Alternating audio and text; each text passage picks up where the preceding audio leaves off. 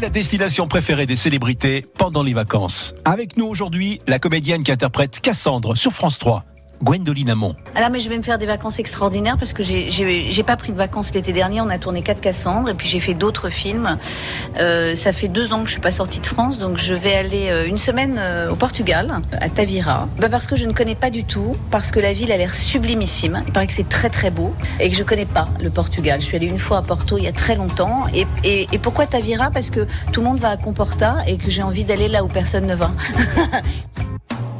Puis je vais aller dans le sud-ouest aussi et dans le sud-est, euh, dans ma maison, pas loin de Valbonne et dans le sud-ouest, euh, pas loin de Bordeaux, enfin sur le bassin d'Arcachon, et probablement rejoindre ma sœur en Italie. Buongiorno. En Sardaigne, où je ne suis jamais allée.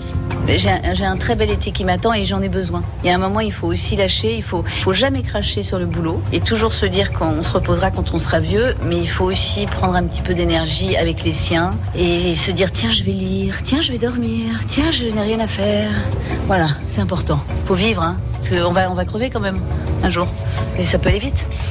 On n'a qu'une vie, il faut en profiter. Cet été, France Bleu vous emmène en vacances avec les stars.